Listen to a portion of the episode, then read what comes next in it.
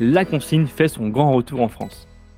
Dans cette mini-série de podcasts, j'ai décidé d'aller à la rencontre de ces nouveaux acteurs de la consigne qui participent à la réintroduction de ce mode de consommation. Cinq épisodes, cinq invités, des interviews qui vont à l'essentiel pour comprendre les grands enjeux de la consigne qui sera probablement un des gros sujets de demain pour les supermarchés et hypermarchés de France. Bonne écoute. Bonjour Antoine. Bonjour Jonathan. Alors, tu es le président de Distro, qui est une filière bretonne de réemploi des bouteilles en verre et qui propose des solutions mutualisées à chaque étape, de la distribution à la collecte, le tri, le lavage. Et votre mission, c'est d'aider les acteurs bretons, uniquement bretons pour l'instant, tu, vas nous en dire un petit peu plus, euh, les acteurs bretons du monde des boissons à se remettre à la consigne. Donc, très, très gros, gros, gros projet. Euh, alors, Distro est tout jeune, est né en 2022. Est-ce que tu peux euh, déjà te présenter toi et nous présenter aussi le projet Distro. Oui, alors euh, donc Antoine Clapier, j'ai pris la, j'ai repris ce projet euh, au départ avec ma sœur en fin 2020. Euh, donc, projet qui, qui, était né en 2015 sous forme associative avec l'initiative de plusieurs producteurs, dont, un, tandem de, un brasseur, un brasseur breton du Finistère qui s'appelle enfin, Olivier Lallemand, donc la, brasserie du bout du monde, et, euh, à l'époque en tandem avec un, directeur de, cabinet d'études pour euh, mener une étude de faisabilité qui s'appelait Patrick, qui s'appelle toujours Patrick Créa, mais qui est à la retraite maintenant. Euh, voilà, donc ça c'est la, genèse. On a repris le projet fin 2020. Moi, je viens de, j'ai eu plusieurs aventures professionnelles avant, mais je, juste avant, j'avais travaillé assez longuement dans le domaine de l'économie sociale et du, des déchets au sens large, recyclage, réemploi. Alors, pas du tout dans les boissons et les bouteilles, ni les boissons travaille dans le textile et recyclerie euh, et, déchets électriques, des choses assez diverses, mais euh, qui ont un certain nombre de, thématiques en commun, puisque c'est collecterie et puis réemploi, en tout cas au recyclage, mais des activités quand même assez, assez similaires à ce que l'on met en place euh, chez Distro. Et, donc j'ai découvert aussi le monde de la, j'ai découvert pour le coup à cette occasion-là le, monde de la distribution, production, distribution de boissons. et Distro du coup est un acteur coopératif euh, qui du coup a pour objectif de fédérer euh, les acteurs bretons qui souhaitent développer la consigne.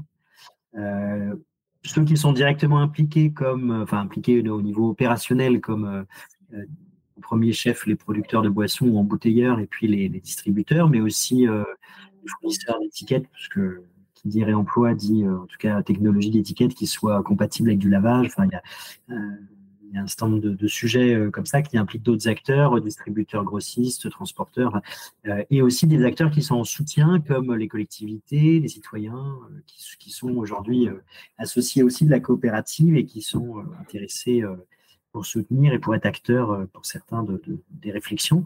Donc le premier objectif de Distro, c'est de fédérer les acteurs.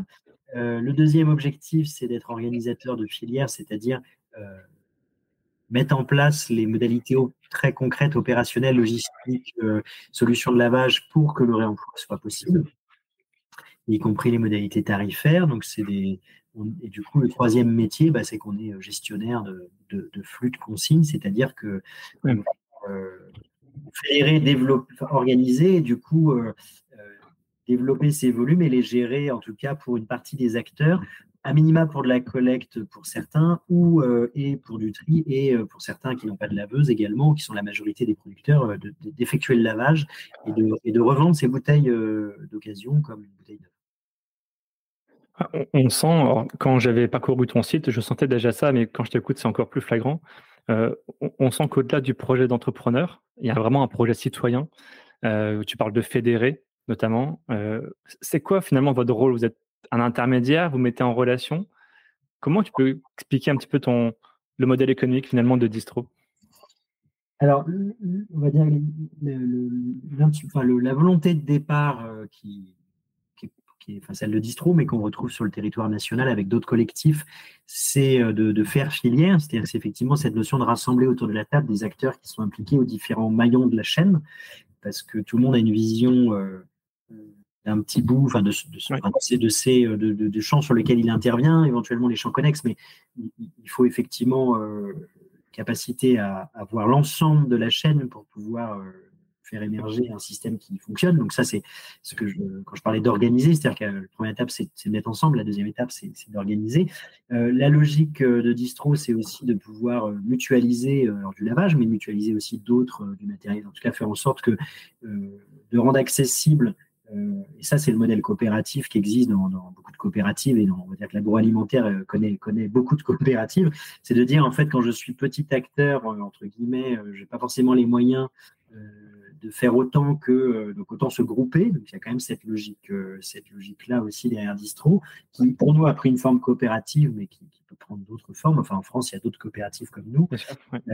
après, donc ça c'est la philosophie. Donc effectivement, il y a cette dimension citoyenne, mais qui est, qui est aussi une dimension, qui pour moi en tout cas, et pour les acteurs qui s'y investissent, c'est une dimension très pratico-pratique. Ce que j'ai sur la mutualisation, c'est dire en fait, la philosophie d'une coopérative, c'est à un moment donné de permettre à des acteurs, de donner des moyens conséquents à des que, que, ne pourraient pas développer les acteurs seuls sur de la production, la, la commercialisation. Enfin, quand on a les coopératives agricole ou agroalimentaire, on est vraiment dans ce schéma-là d'agréger euh, plein d'acteurs de taille euh, modeste qui tout seuls n'auraient pas accès à ces outils-là ou à ces moyens-là en termes de, notamment de commercialisation. Donc là, on est un peu sur la même logique. Donc c'est au-delà de la philosophie citoyenne, quelque chose de très pratico-pratique aussi. et, derrière, le modèle économique, bah, il doit encore être défini. Euh, parce que, euh, comme d'autres acteurs, le, que, c'est pas propre d'ailleurs au, fait qu'on soit coopérative, hein, mais aujourd'hui, aucun acteur n'a un modèle économique établi, euh, viable. Enfin, voilà, chacun a une vision de ce que ça pourrait être dans un an, dans deux ans, dans trois ans, basé aussi sur l'hypothèse d'un certain volume de bouteilles collectées lavées, qui reste très incertain, parce que c'est un secteur qui, qui se développe progressivement. Donc, ce qu'on voit tous globalement, c'est que, enfin, pense qu'on sera, l'avenir nous le dira, mais c'est qu'à un moment donné où la masse critique va faire que on va basculer dans une généralisation et que les volumes seront là, mais on est encore aujourd'hui dans cette phase de, crescendo euh, un peu où il faut être patient avant d'atteindre la masse critique et de pouvoir vraiment euh, le marché est encore émergent. Donc euh, le modèle économique sur un marché émergent, il est jamais simple à trouver. Il y a plusieurs alternatives, mais soit on a des acteurs qui lèvent des fonds importants pour pouvoir investir massivement en ayant en étant en déficit au début, mais en ayant un, objectif de retour sur investissement, en se plaçant bien sur le marché, c'est-à-dire en se disant demain, je suis un acteur incontournable et du coup, tout l'argent que j'investis aujourd'hui, je le récupérerai d'une manière ou d'une autre dans, dans, 5 ans. Euh, le modèle coopératif est, sur une autre logique, mais qui nécessite aussi de, bah, d'inventer un modèle, un modèle qui, soit pérenne. il y a quand même un contexte juridique qui est favorable hein, pour vous, euh, qui vise à rendre obligatoire la consigne dans quelques années. Euh, comment toi tu sens, euh, tu sens le marché côté, euh, à la fois côté producteur et côté distributeur? Parce que j'imagine que vous travaillez avec les deux. Est-ce que c'est plus facile pour l'un? Est-ce que c'est plus facile pour les autres? Alors, c'est pas un sujet facile. Ma, perception, et ça reste une, ça reste une perception qui est fondée sur, sur les interactions et les, les constats qu'on observe, enfin qui est quand même empreinte de subjectivité, donc ça reste ma perception. C'est que hum, le, en tout cas, euh, le, réemploi est, euh, est, un sujet que beaucoup d'acteurs, distributeurs ou enfin producteurs ou distributeurs euh, voient maintenant comme un sujet d'avenir, ce qui n'était pas. Donc c'est déjà une première avancée parce que à l'époque du premier distro et même nous au, démarrage, on a repris le projet. côté des acteurs de la distribution et notamment les enseignes de la grande distribution, on sentait que c'était un sujet d'expérimentation, mais qu'il n'y avait pas, on va dire, une, il n'y avait pas le même niveau d'attention porté au sujet que, ça l'est aujourd'hui. Donc le, contexte réglementaire a fait que, mais aussi, euh, je pense qu'il y a une prise de conscience, qu'il y a une attente, euh, euh, il y a doublement une attente citoyenne autour de ça, un consommateur du coup, et il y a aussi une réalité économique qui est qu'à un moment donné, jeter des bouteilles pour les recycler et les refondre à, haute température avec beaucoup de dépenses d'énergie, au prix de l'énergie aujourd'hui, et qui même s'il peut redescendre un peu, va rester quand même sur une trajectoire, a priori, euh, ça ne va pas redescendre au niveau qu'on avait connu, euh, en tout cas, les, je ne suis pas expert énergétique, mais quand, on écoute et quand on voit les postulats des uns et des autres, on se dit demain, une bouteille recyclée va coûter cher. Et de manière générale, le recyclage, qui un luxe qu'on pourra peut-être, enfin, qui va avoir des conséquences. Donc, ça veut dire que moi, distributeur, même si c'est pas moi qui utilise la bouteille, même si euh, je rappelle quand même que, je rappelle, les distributeurs sont tous ou producteurs ou au moins donneurs d'ordre sur des marques distributeurs, donc ils sont quand même au moins impacté sur cette partie-là. Euh, ça veut dire quand même que même sur les produits que je, je, ne fais qu'acheter, aujourd'hui, les négociations et l'inflation sont dures et, le prix de la bouteille, en tout cas sur les boissons, le prix de la bouteille est une grosse partie, voire est devenu une partie majoritaire du coût de revient de la, boisson.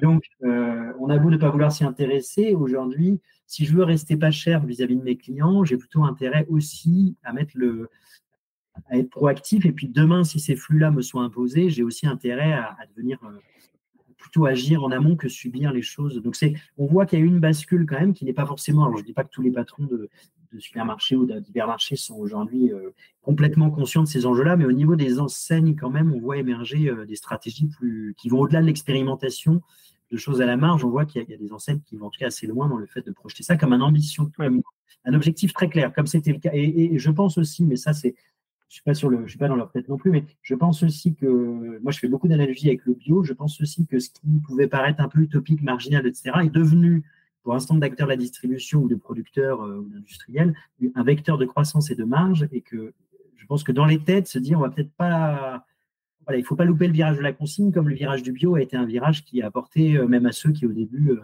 certainement sourire en regardant les acteurs un peu alternatifs développer ça. Il, y a, encore un modèle à trouver pour les distributeurs. Et, quels sont les arguments que vous mettez en avant justement pour aller les chercher? Est-ce que vous, bossez beaucoup avec Biocop, j'ai l'impression? Est-ce que tu peux nous, me citer peut-être d'autres enseignes avec qui tu travailles et bah, m'expliquer justement quels sont les arguments que tu mets en avant pour, euh, les convaincre? Oui, on travaille effectivement euh, avec beaucoup, enfin comme partout en France en fait, euh, la plupart des, opérateurs comme nous travaillent beaucoup avec l'enseigne Biocop puisque c'est l'enseigne qui a très tôt poussé le réemploi et en créant aussi une, une, gamme de produits nationaux, soit des majoritairement des produits de marques partenaires, mais aussi des marques distribuées, enfin des marques de Biocop. Euh, sur certains produits, une gamme de produits du coup sur des bouteilles et des étiquettes validées comme aptes au réemploi, qui permettent du coup à chaque magasin Biocop d'avoir quand même un panel qui s'est en plus étoffé dans le temps, qui maintenant fait en, gros 80 références de produits, euh, de, de, de, vin, de bière, etc., de, de stands de produits qui peuvent proposer euh, à leurs clients en système euh, réemployable, c'est-à-dire en demandant, en permettant aux clients de ramener les bouteilles, et donc avec euh, à la fois un geste citoyen, et puis pour eux aussi une fidélisation, enfin, en tout cas, c'est aussi se démarquer quelque part. Donc nous, ce qu'on vend aux distributeurs, c'est c'est cette promesse de valeur client, de dire, d'une part, il y a une attente qui fait que si vous utilisez, enfin, si vous misez sur le réemploi, vous aurez un facteur différenciant, parce qu'aujourd'hui, en tout cas, euh, ce n'est pas euh, encore euh, obligatoire et généralisé. Donc, vous allez vous allez offrir un, un plus à vos clients qui, qui, va générer du coup forcément une, un attrait. Et puis deuxièmement, après, une fois que les gens ont adopté certains produits consignés, qui reviennent régulièrement redéposer leurs bouteilles, comme chez les producteurs, il y a aussi une fidélisation. Donc les, les principaux leviers sur lesquels aussi nous aujourd'hui on peut appuyer pour montrer l'intérêt de la consigne auprès des distributeurs, c'est cet aspect euh, facteur différenciant et fidélisation. Je rebondis juste avant, euh, tu parlais de volume et de masse critique. Est-ce que tu saurais identifier justement un volume euh, potentiel de bouteilles par point de vente. C'est difficile à évaluer. Oui, c'est difficile à évaluer, ça dépend beaucoup de la taille du point de vente. le troisième point pour, pour, terminer sur la question d'avant, parce que je ne l'ai pas évoqué, mais ce que je disais un petit peu plus tôt dans la discussion, c'est que le troisième argument qui, est, euh, qui, vaut aussi pour les distributeurs, euh, c'est de, de, de, leur faire prendre conscience qu'aujourd'hui, développer une, des rayons, des boissons consignées, euh, et, et, et, du coup, faire, enfin, ancrer ça dans les habitudes de leurs clients, c'est aussi avoir des boissons dont le prix de l'emballage sera plus maîtrisé qu'une bouteille jetable. Voilà. Et donc, euh, c'est peut-être quelque chose qui est plus. Je ne l'ai pas mis dans les. troisième parce que c'est un peu indirect et puis c'est sur le moyen terme. Donc on, souvent on est quand même dans des raisonnements euh, d'ego, etc., qui sont très court terme. Mais quand même, pour certains, enfin on voit quand même que aujourd'hui l'attrait qui est autour du réemploi, les volumes sont vraiment encore limités. L'attrait qui est autour du réemploi, il est beaucoup sur le fait de dire c'est aujourd'hui c'est balbutiant, mais il faut miser dessus parce que, en tout cas, beaucoup d'acteurs commencent à, se dire que ça va se développer et que demain ce sera un peu euh, répandu ou un peu la norme. Donc il y a quand même ce, facteur-là aussi. Et pour, euh, pour répondre du coup sur la, deuxième, question euh, qui était euh, la masse critique, euh, jusqu'ici, en tout cas, les, distributeurs, les points de vente nous parlent beaucoup de nous parlaient beaucoup de, de nombre de références de boissons en disant si on veut que ça, si on veut que ça prenne au niveau des, clients, des consommateurs, que ce soit visible et que ça, que ça puisse perdurer, il faut 100, 200 références. en fait, l'expérience, dans l'expérience, en tout cas, on s'aperçoit que c'est moins, c'est moins le nombre de références. en tout cas, c'est ma conviction et, c'est aussi étayé par les chiffres que l'on peut voir d'autres expériences sur le territoire national. C'est que finalement, euh, c'est pas que le nombre de références, c'est beaucoup. Il faut, euh, tabler sur des produits du quotidien. C'est-à-dire que pour que le, réemploi rentre, la consigne rentre dans les mœurs des clients et, aussi qu'ils n'aient pas trop de questions à se poser, parce qu'on est là-dedans, hein, de, se dire quelle, est la bouteille qu'il faut que je ramène, que je ramène pas. En fait, plus on est sur des produits, euh, évidemment une gamme élargie, mais aussi des produits courants, et, plus du coup on va générer quelque chose qui, va, très concrètement aujourd'hui, les volumes euh, qu'on observe dans les grandes surfaces, que ce soit euh, les nôtres, enfin les nôtres, on n'a pas ce type de produit-là justement, mais par rapport à d'autres nationales, le gros des volumes, il vient des jus, notamment en bouteilles en litres. Donc, je parle, la majorité des jus, c'est en briques, euh, voilà, mais il y a aussi des jus frais ou pas frais, enfin, même en, jus pasteurisés qui sont au rayon sec, enfin, qui ne sont pas au frais. Avec du jus de pomme, du jus, notamment le jus de pomme, il y a beaucoup de jus de pomme en bouteille vert. Et ben, c'est aujourd'hui ce qui revient le plus dans les magasins qui ont ce type d'opération. Ah c'est intéressant des marques distributeurs de jus de pomme, de jus de raisin, de jus d'orange. Et, parce que c'est un produit du quotidien, parce qu'aujourd'hui, moi, je ne bois pas forcément deux bouteilles de, enfin, voilà, euh, six bouteilles de bière ou de vin par semaine. Euh, par contre, si j'ai une famille ou même tout seul, j'arrive vite à avoir une consommation de jus. Euh, si c'est un produit que j'utilise régulièrement, ça va être la même chose sur le lait, c'est la même chose sur l'eau minérale. quand on est consommateur, on est tout de suite sur des gros volumes et on est souvent aussi, et ça, ça joue beaucoup pour, à mon sens, on est aussi souvent sur une marque, c'est-à-dire que Bon, je peux de temps en temps goûter un jus différent, mais quand on est sur des produits de consommation, on a souvent sa marque. Voilà, j'achète euh, telle marque de vrai. ou euh, telle marque de lait. Ou On peut de temps en temps changer, surtout quand on ne trouve pas, mais globalement, on reste assez fidèle sur du.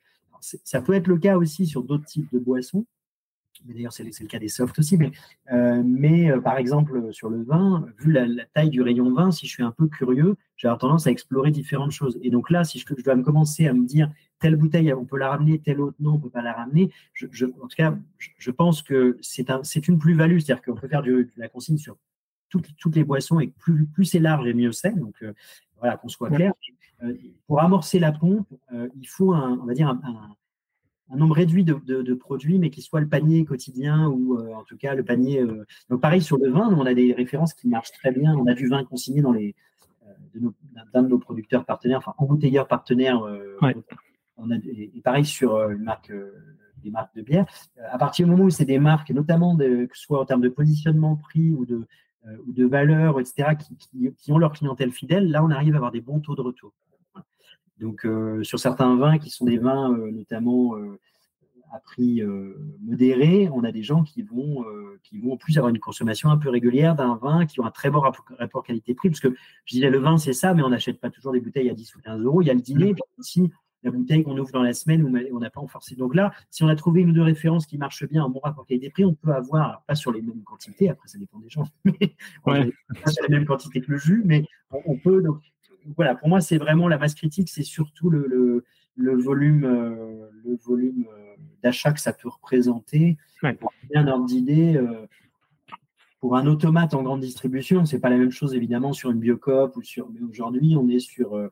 je pense que pour générer un attrait, il faut qu'on arrive à, des, volumes de, minimum 500 bouteilles par mois, c'est-à-dire en ah gros plus de 100 bouteilles par semaine, euh, et idéalement quand même de, avec une perspective d'aller vers, euh, vers des rythmes de 1000, 2000 bouteilles par semaine. Là, je parle d'un super ou d'un hypermarché. Après, dans un autre magasin. Euh, ah, c'est cool, parce que tu es, le seul à m'avoir donné un chiffre. Ce qui n'était pas forcément évident, mais ok, c'est plutôt, plutôt clair. 500 me semble un peu juste en masse critique pour établir le truc, mais c'est déjà un bon, voilà, c'est déjà encourageant, on va dire. Ouais. Et, après, en termes de, je pense, c'est vraiment le potentiel d'achat derrière euh, que ça représente. Hein. et du coup, c'est, aujourd'hui, on voit vraiment un décalage. Euh, j'insiste là-dessus parce qu'on a vraiment vu un décalage au démarrage dans le discours entre le fait de dire on veut le plus de produits possible et le fait qu'en fait, ce qui va vraiment pousser le réemploi, c'est d'abord, c'est, d'abord la nature des produits et le fait qu'ils génèrent une habitude de consommation euh, régulière. D'aller chercher les 20-80 et les, produits qui, qui sont plébiscités déjà par les clients. Comme. Ouais, si demain tu as de l'eau minérale, du lait, du jus, euh, quelques références de vin et euh, quelques bières qui, pareil, sont dans des niveaux de prix. Enfin, qui sont sur des produits courants, je, pense que c'est voilà. En tout cas, aujourd'hui, la dynamique la plus forte, elle est sur les jeux. Dernière question, c'est quoi les projets à venir pour Distro? C'est d'aller chercher d'autres points de vente, c'est de s'élargir au-delà de la Bretagne? C'est quoi les, projets? Alors, les projets de Distro, aujourd'hui, on a, euh, on a un, enjeu d'aller chercher, continuer d'aller chercher euh, ou de répondre, parce qu'on vient aussi nous chercher euh, aux, producteurs et aux embouteilleurs de boissons sur le territoire, parce qu'on est en une région sur laquelle il y a, beaucoup d'acteurs. Et on a la chance aussi d'avoir des acteurs de taille très diverses. Donc, on, on a, on a, on a remporté un premier, euh, premier pari euh, qui était de réunir au sein d'une coopérative un acteur, un microbrasseur avec un acteur beaucoup, enfin, voilà, tout le panel des acteurs représentatifs du, du secteur d'activité de la production de boissons, du plus petit au, au, au plus grand, en tout cas aux acteurs, aux acteurs très significatifs en Bretagne, qui restent quand même, malgré tout, quand on regarde bien, des PME par rapport à des groupes industriels existe sur, le, sur, sur d'autres territoires. Mais euh, donc ça, c'est un premier pari. Maintenant, on est un nombre qui est encore, euh, qui est encore euh, qui n'est pas suffisant pour faire une masse critique, donc qui est un, on va dire un, nombre, un bon point d'appui pour développer la consigne, mais ça, nécessite d'aller encore chercher le maximum de producteurs. De toute façon, c'est ça l'idée. Hein, le, au maximum, il y, aura, de boissons consignées, et au mieux ça prendra. Et après, côté distributeur, le gros enjeu, c'est de maintenant, euh, on a donc, euh, je ne l'ai pas dit, mais on a, on a travaillé, donc euh, oui, avec Biocop, on a aujourd'hui une, quarantaine de magasins et je pense que d'ici fin d'année, on sera sur une cinquantaine de magasins en Bretagne, ce qui est une majorité des, des Biocop de, Bretagne. on a aussi quatre magasins Carrefour d'un groupe franchisé Carrefour, donc indépendant, qui nous a fait confiance.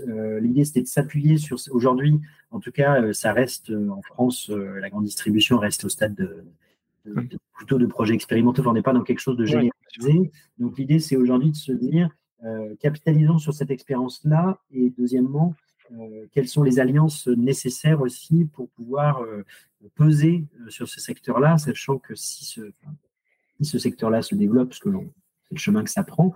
Euh, il va y avoir des enjeux de volume, des enjeux de concurrence et des enjeux géographiques qui dépassent de très loin les enjeux de la Bretagne. Donc là, la question, effectivement, c'est de se dire, nous, coopérative bretonne, euh, comment on s'inscrit dans une logique de pouvoir euh, répondre à ces enjeux-là et avec voilà, en faisant évoluer notre projet de quelle façon? Parce que voilà, même, j'ai envie de dire, même Biocop, aujourd'hui, sa centrale, c'est Grand Ouest, c'est pas, c'est pas Bretagne. Donc, euh, on peut faire des expérimentations à l'échelle d'un territoire. Il y a encore de la marge. En tout cas, on a des discussions en cours avec des enseignes, avec des collectivités locales pour renforcer cette dynamique d'expérimentation. Mais la question qui va se poser dans l'année et les deux ans qui viennent, c'est euh, comment aussi nous, on s'inscrit dans cette logique nationale.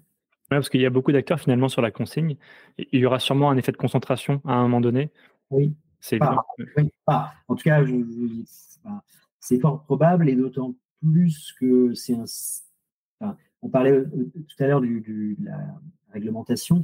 Aujourd'hui, euh, ce qui est annoncé, c'est l'obligation de reprendre du verre euh, qui va être mis en place dans les 18 mois, 18-24 mois. 2025, oui. Hypermarché, donc l'obligation, en tout cas, ne concerne dans l'annonce, pas forcément des magasins de petite taille, euh, où il peut y avoir quand même un petit peu de volume euh, agrégé, et, d'autre part, enfin petite ou moyenne taille, et d'autre part, euh, l'objectif visé, c'est 10% d'emballage réemployé au sens large, hein, bouteilles, bocaux, plastique, enfin en tout cas tous les emballages confondus. Donc c'est à la fois un enjeu, et en même temps, ça ne veut pas non plus dire que on oblige producteurs et distributeurs à consigner toutes les bouteilles en verre ou tous les bocaux en verre. C'est, pas donc ça, ça, va de toute façon se développer, mais on a, on a quand même aujourd'hui un levier de, coercition qui n'est pas non plus une obligation totale. Et donc ça veut dire que ce secteur qui émerge, il y a beaucoup d'acteurs. C'est un secteur qui se cherche et du coup, euh, dans la concentration va aussi jouer le fait que euh, le secteur va évoluer progressivement et qu'il faut avoir les reins pour tenir. C'est plutôt un marathon, c'est pas un sprint. Donc, euh, en il faut aussi être capable de prendre des risques durablement et pas que sur un ou deux ans pour en récolter les fruits sur le long terme. Donc, je, je, je pense qu'il y a des acteurs qui n'ont par nature, soit vont être sur des services plutôt de proximité, soit en fait essayent d'embrasser très large sans vraiment avoir les moyens d'eux, et, à mon avis, soit vont se recentrer, soit effectivement sortir du champ, soit, soit revendre leurs activités. En tout cas, euh, c'est probable et nécessaire a priori, mais l'avenir nous le dira comment ça va se passer. Merci beaucoup Antoine en tout cas pour euh, la transparence, ta précision, et super intéressant. Donc, euh, Distro, c'est distro.bzh. Euh, que vous soyez euh, client, euh, producteur ou distributeur, ça peut forcément vous intéresser. et je vous invite à aller vous rendre, à, vous rendre sur le site, notamment pour en savoir plus. Merci beaucoup, Antoine. Merci beaucoup. Et puis, dernier point, peut-être que je, je précise, on, a une, on a une, part de notre activité conséquente qui est dans l'accompagnement et dans le conseil. Et donc, euh, on est aussi capable d'accompagner. Je le dis parce que c'est vrai que c'est pas au-delà d'être opérateur, euh, c'est quelque chose qu'on aimerait. Euh, on voit qu'il y a un besoin et on cherche à voir comment le renforcer. il y a les modèles économiques aussi à trouver sur, sur, cette activité-là. complètement. Un monde où tout le monde s'intéresse au réemploi, mais on voit bien que c'est pas encore complètement mature et que beaucoup aussi ne, ne, ne maîtrisent. Enfin, n'ont pas l'expérience de ce sujet-là chez les producteurs ou les distributeurs, euh, on, s'inscrit aussi en capacité d'accompagner en amont les réflexions, euh, y compris euh, même pour des acteurs. Et ça, c'est un constat qu'on a fait aussi sur la partie promotion des produits. En fait, assez vite, on a eu la bonne surprise de voir des acteurs qui avaient leur laveuse, qui étaient autonomes sur la collecte, le lavage de leurs bouteilles, venir nous voir parce qu'ils voulaient développer, faire connaître, faire connaître leur marque en réemploi. produits. Et, et, je pense que c'est la même chose sur le conseil, c'est de dire, bah, Aujourd'hui, on peut accompagner des acteurs qui peut-être demain ne l'auront pas par distro. Enfin, on est capable en tout cas d'offrir un accompagnement dans un y compris technique sur un champ assez, assez large. Euh, ah, c'est super intéressant. Voilà. Et, pas que pour des acteurs qui sont déjà opérationnels et qui sont déjà nos clients. Ok, là c'est une bonne branche, euh, je pense, pour se diversifier aussi. Euh. Voilà. Ok. Merci beaucoup, Antoine. Bah, avec plaisir. Merci à tous d'avoir écouté ce podcast jusqu'ici. Pour retrouver des informations sur notre invité et accéder à différentes ressources, cliquez sur la description pour en savoir plus. Ce podcast est produit par le média indépendant Je bosse en grande distribution. Chaque semaine, nous proposons un regard différent sur la vie des magasins, des enquêtes, des décryptages, des témoignages. Retrouvez-nous sur notre site et rejoignez la première communauté des professionnels de la grande distribution sur Facebook, LinkedIn, Instagram, TikTok. Vous êtes plus de 450 000 à nous suivre. Vraiment un grand merci pour votre fidélité. Et pour celles et ceux qui veulent aller plus loin, nous proposons toute une série de ressources et d'accompagnement à destination des commerces. Pour en savoir plus, cliquez dans le menu Agence ou ressources sur l'accueil de notre site. A bientôt